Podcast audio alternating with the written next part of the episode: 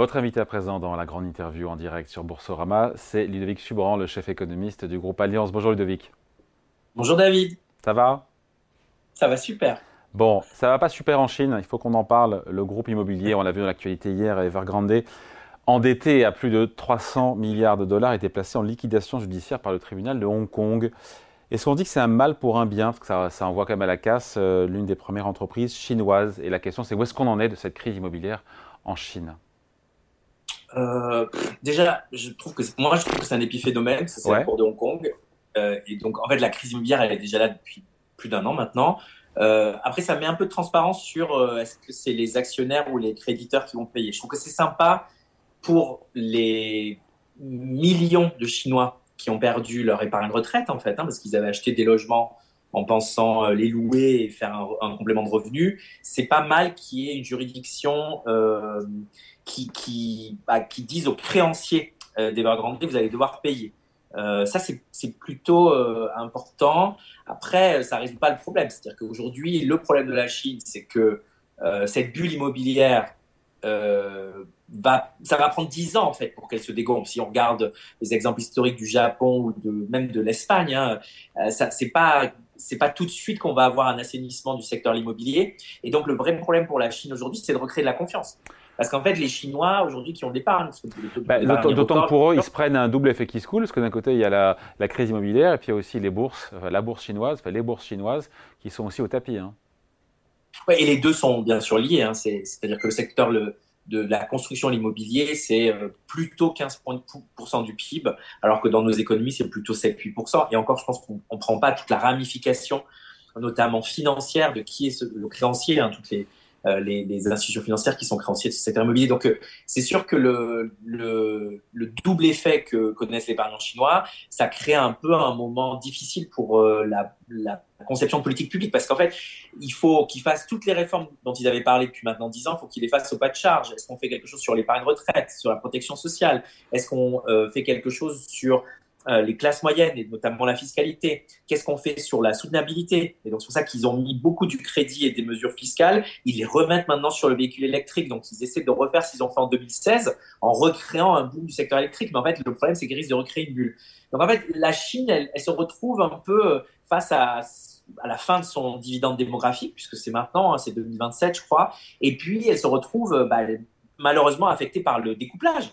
Parce qu'en fait, il y a plein de pays qui ne veulent plus investir en Chine comme avant. Et donc, toute cette idée qu'une partie de la croissance chinoise serait financée soit par des classes moyennes enrichies, soit par l'épargne du reste du monde, bah, ces moteurs-là, ils sont un peu à la fin. Et donc, qu'est-ce qu'on fait dans ces cas-là? On revient vers ce qu'on sait faire, c'est-à-dire des subventions publiques. Et donc, on recrée des bulles. Donc, euh, la situation chinoise, elle est compliquée. Après, moi, je trouve que il ne faut pas sous-estimer euh, la créativité et la sophistication des politiques publiques chinoises. Euh, c'est pas parce que la Chine est en crise que euh, ça veut dire qu'ils vont forcément le rester. Après, le rebond de l'économie chinoise va beaucoup moins bénéficier euh, à l'Europe et aux États-Unis que la dernière fois en 2016 notamment, parce que le découplage, ça affecte aussi dans l'autre sens, c'est-à-dire que toutes les mesures de relance chinoises, elles ne vont pas relancer les exportations européennes, notamment comme elles l'ont fait en 2016-2017.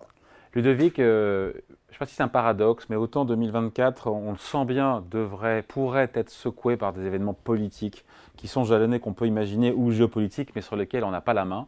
Autant l'économie, j'ai envie de dire, semble plus prévisible. Je ne dis pas stabilisée, mais plus prévisible. Je me trompe ou pas? Ah, C'est prévisible parce qu'elle est, dans un purgatoire économique. Tout le monde est un peu dans un un modèle d'attentisme. Euh, on attend tous de savoir si l'homme à la mèche orange revient aux États-Unis. On attend tous de voir euh, ce qui se passe en Europe avec les, élections européennes. Donc en fait, les entreprises attendent de voir à quelle sauce euh, fiscale elles vont être mangées. Les ménages, Marc le disait, s'attendent un peu à ce qui est une politique du carnet de ouvert pour éviter la France sociale dans pas mal de pays. La France n'est qu'un pays parmi d'autres. Et donc c'est vrai que cet atterrissage un peu en douceur économique, semble complètement euh, antinomique, complètement paradoxal face à cet, atterrissage forcé politique.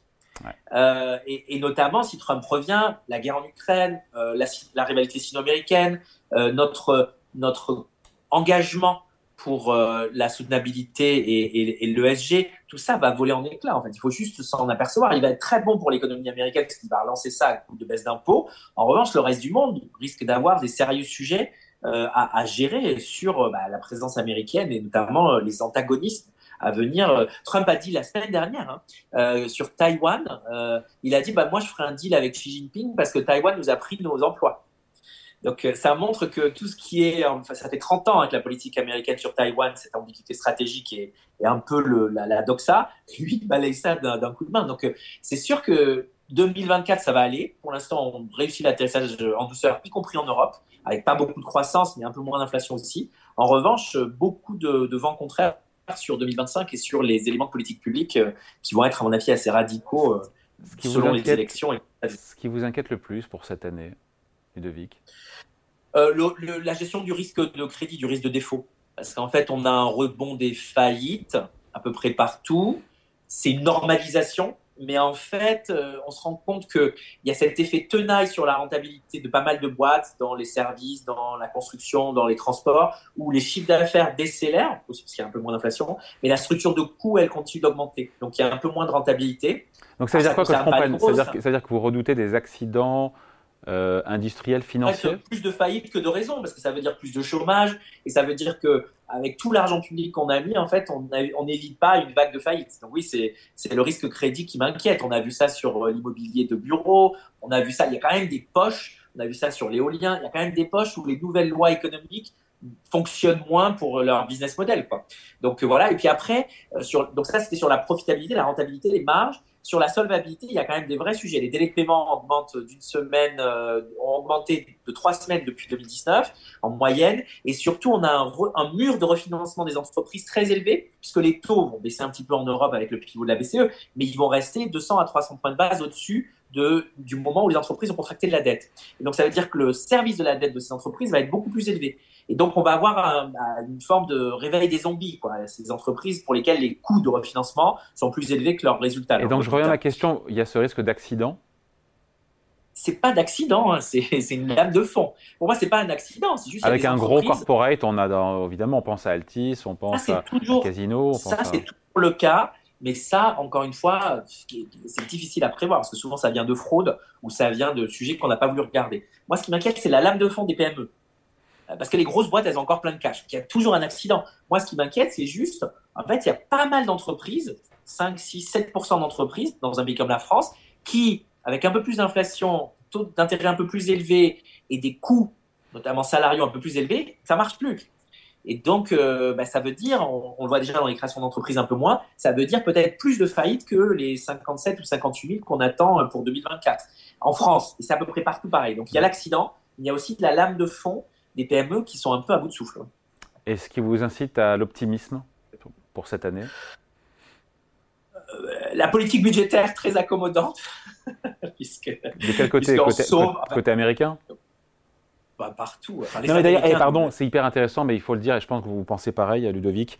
Euh, cette croissance américaine qui dépasse, euh, qui déjoue les pronostics, qui surpasse toutes les attentes, il y a un gros morceau, je ne sais pas si on peut le calculer, qui vient de ce déficit budgétaire américain qui est à 7%. Nous, sous en zone euro, à repasser sous les 3%, mais les Américains sont à 7%. Ils peuvent se le permettre pour l'instant. Ça explique combien de, la, de cette croissance économique à 2,5% euh, en 2023 Un bon tiers, voire 40%. Euh, et les deux autres tiers, il y en a un, c'est le retour de l'immigration donc la, rouverture des frontières sous, euh, Biden, donc euh, une rouverture qui a été beaucoup plus euh, marquée par le retour en fait d'un choc d'offres sur le marché de l'emploi. Et le dernier tiers, c'est la productivité technologique et un peu l'indépendance énergétique, puisque les Américains n'ont plus de déficit de concurrence sur l'énergie, ils sont en léger excédent. Mais, en gros, il y a un tiers, en, gros, c'est les grosses boîtes de la technologie et la productivité, tout ça. Un tiers, c'est le, les dislocations du marché du travail, y compris le retour des migrants, que nous, on ne sait pas gérer en, Europe de la même façon. Et un tiers, c'est le déficit, 8% de déficit, vous imaginez bien. C'est sûr qu'avec ça, vous faites des merveilles. Hein. Les boîtes ne veulent pas euh, se défaire de gens parce qu'elles attendent les subventions de l'IRA, hein, ce, fameux, ces fameux 500 milliards sur 10 ans pour euh, la, révolution manufacturière verte. Euh, y a, c'est vrai qu'on est dans une situation où il y a énormément de cadeaux euh, budgétaire, ça ne va pas s'arrêter avec Trump, euh, parce qu'il va vouloir baisser les impôts de façon très forte, comme il l'a fait en 2017. Donc c'est sûr que la surperformance américaine s'explique principalement par son privilège exorbitant. Elle peut imprimer sa monnaie, donc elle est beaucoup moins questionnée sur son endettement record. Hein. je crois que le COB euh, s'attend à ce que les États-Unis atteignent 180% de dette sur PIB à horizon 10 ans, je crois. Donc c'est énorme. À horizon 30 ans, je crois. C'est énorme. Trump qui promet aussi, s'il est réélu, mettre en place, par le biais d'un décret présidentiel, une taxe de 10% sur toutes les importations qui s'appliquerait dès le premier jour de son mandat. C'est mhm. une catastrophe ou pas ce truc-là sur la croissance et l'inflation? Bah, Sur l'inflation américaine, euh, ça veut dire presque un demi-point d'inflation de plus. Mhm. Donc ça, c'est pas négligeable. Euh, euh, sur la croissance, du coup, américaine, c'est aussi un sujet parce que les, les, importations jouent beaucoup. Mais sur le commerce mondial, ça voudrait dire bah, une récession du commerce mondial, je pense. Après, il a déjà promis des trucs similaires. Euh, donc des, des, des, barrières douanières à l'import aux États-Unis qui reviennent au niveau des années 60-70. Au final, il a fait qu'un tiers de ce qu'il a dit sur ce qu'il avait promis en 2017. Donc on a un peu de, de, de, on peut on peut espérer qu'il fasse pas tout, mais c'est sûr qu'il relance la guerre commerciale euh, et il va le faire avec tous les partenaires, y compris l'Europe. L'Europe sera pas euh, immunisée dans cette nouvelle politique en fait de la guerre commerciale à la papa, puisque c'est un truc qu'on fait plus depuis les années 60-70 de jouer sur les barrières douanières. Mais maintenant, Trump a relancé ça clairement. On termine là-dessus, juste Ludovic, voir le CAC 40 quasiment à quelques encablures des 7700 points. Au vu de tout ce qu'on s'est dit là, ça appelle un commentaire, ça vous surprend? Ah, Les entreprises qui sont cotées, aux États-Unis ou, en, Europe, elles sont très riches encore. C'est-à-dire qu'en 2020, on leur a fait des gros chèques pour qu'ils gardent l'emploi. Euh, et donc, ces boîtes, elles ont aussi pas mal de puissance de fixation des prix, souvent parce que c'est des grands champions. Elles bénéficient de la mondialisation, elles savent utiliser le dividende technologique mieux que les autres. Donc, il y a une fonction tri. Si vous êtes dans le CAC, c'est que vous n'êtes pas trop pourri. Et donc, euh, bah, sur 2024, euh, ils vont normalement continuer de surperformer l'économie. Donc, nous, on est assez constructifs sur le marché action, parce qu'en fait, quand on regarde les boîtes, euh, elles sont toutes euh, encore blindées de cash. Donc, euh, si elles en redonnent un peu aux actionnaires, il n'y a pas de raison que les marchés dévissent. Après, il y a des gros sujets. Hein. sur les boîtes du CAC 40, il y en a très peu qui sont vraiment prêtes pour la révolution de la soutenabilité. Si on veut être sérieux sur une économie bas carbone ou zéro carbone, le nombre d'actifs échoués parmi les bilans des boîtes du CAC 40, je pense que c'est assez impressionnant dans, dans, plein de secteurs, manufacturiers, énergétiques, etc. Donc c'est sûr que là, c'est un moment où le marché action est très bon, mais parce qu'on a encore plein de méga transformations, y compris l'IA aussi, et les investissements de l'IA, qu'on n'a pas encore dans les prix. Mais c'est pas le job d'un analyste ou d'un actionnaire de savoir faire ça euh, mieux que les politiques publiques, en fait. C'est ça le sujet. Donc pour l'instant, il y a plutôt euh, des belles performances à attendre des entreprises cotées en France. Donc pour vous, le marché euh, boursier est haussier et va le rester, et devrait le rester cette année oui, bah, alors après 2023, c'était exceptionnel parce que c'était rattrapage de 2022.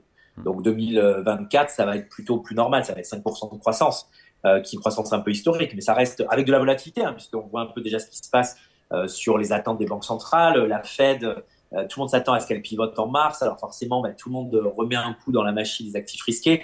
Moi, je pense qu'on va être un peu douché aussi par les banques centrales. Nous, on pense qu'elles pivotent plutôt à l'été. et donc, bah, il y a peut-être un peu plus dà mais de manière générale, le marché action est plutôt assez euh, fort à cause du cash euh, qu'il faut redistribuer aux actionnaires. Donc 2024 devrait être un bon millésime pour les marchés actions, pour les grands indices boursiers. Relativement bon, oui. Relativement bon. Bon, on en reparlera. Merci beaucoup, Ludovic Subran, donc chef économiste du groupe Alliance, invité à la grande interview en direct sur Boursorama. Salut. Salut.